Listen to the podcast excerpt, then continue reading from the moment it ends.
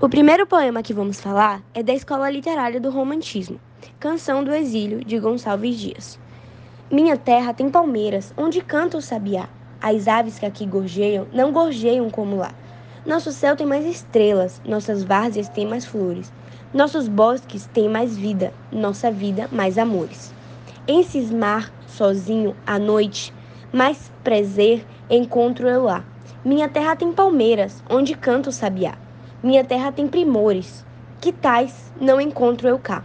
Em cismar, sozinho, à noite, mais prazer encontro eu lá. Minha terra tem palmeiras, onde canta o sabiá. Não permita Deus que eu morra, sem que eu volte para lá. Sem que eu desfrute os primores que não encontro por cá. Sem que ainda viste as palmeiras, onde canta o sabiá. Neste poema, o autor exalta a natureza, expressando um nacionalismo ufanista exagerado, valorizando o que é nosso. Gregório de Matos escreveu esse poema quando estava em Portugal, estudando direito.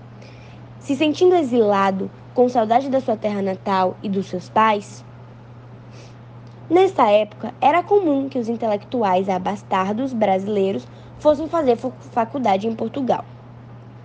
Essa saudade fica claro na última estrofe, onde mostra um desejo de regressar. Não permita a Deus que eu morra sem que eu volte para lá. O autor expõe os contrastes entre a sua terra natal e o lugar em que vivia, mostrando aversão aos valores portugueses. E vale salientar que dois versos desse poema são mencionados no hino nacional brasileiro, composto em 1822. Nossos bosques têm mais vida, nossa vida no teu seio mais amores. E aí, pessoal? Meu nome é João Lucas e vou falar um pouco sobre o contexto histórico da, da poesia Canção do Exílio, de Gonçalves Dias. Texto matriz.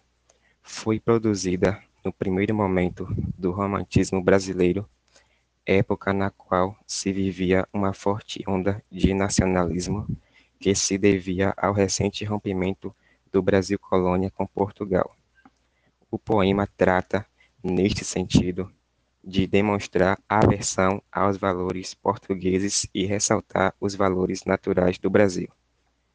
Apesar de ser um texto de profunda exaltação à pátria, o poema possui total ausência de adjetivos qualificativos. São os advérbios lá, cá e aqui que nos localizam geograficamente no poema.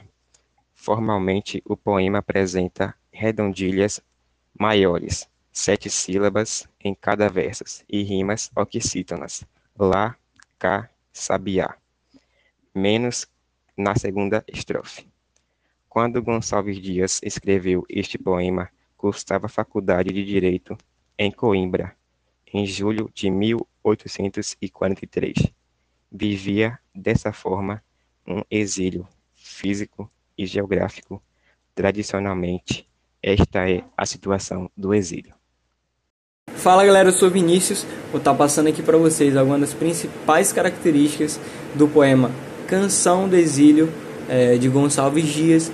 Em 1843 foi quando ele escreveu esse famoso poema, onde se percebe algumas das principais características do romantismo saudosismo, nacionalismo, principalmente aí a exaltação da natureza, a gente já consegue identificar isso quando a gente observa as primeiras estrofes do poema, onde ele recita: Minha terra tem palmeiras onde canta o sabiá. As aves que aqui gorjeiam não gorjeiam como lá. Nosso céu tem mais estrelas, nossas várzeas têm mais flores, nossas flores têm mais vida, nossa vida mais amores. Então é nítido que ele usa muito é, a exaltação da natureza nos poemas, então tá aí uma das principais características. A visão idealizada da pátria e religiosidade também são principais características românticas do poema. É, os românticos eles utilizavam muito a exaltação da natureza, da liberdade como um mecanismo para fugir da realidade, objetivo alcançado quando o escritor voltava-se para paisagens novas, como a da selva brasileira. É, esse novo espaço possibilitou a criação de uma poesia voltada para o índio e para a natureza brasileira, poesia expressa em uma linguagem simples e acessível, cujo principal representante foi o Gonçalves Dias.